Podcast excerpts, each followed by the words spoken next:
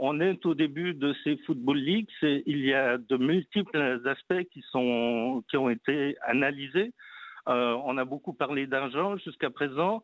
Il y aura probablement d'autres euh, d'autres versants comme le, dopage ou, les transferts avec euh, le, travail que font les clubs, si on peut appeler ça un travail, avec les, très jeunes joueurs, des mineurs ou juste de jeunes adultes. Et je pense, je pense qu'il, enfin, je sais qu'il y aura dans les prochaines semaines d'autres révélations à venir.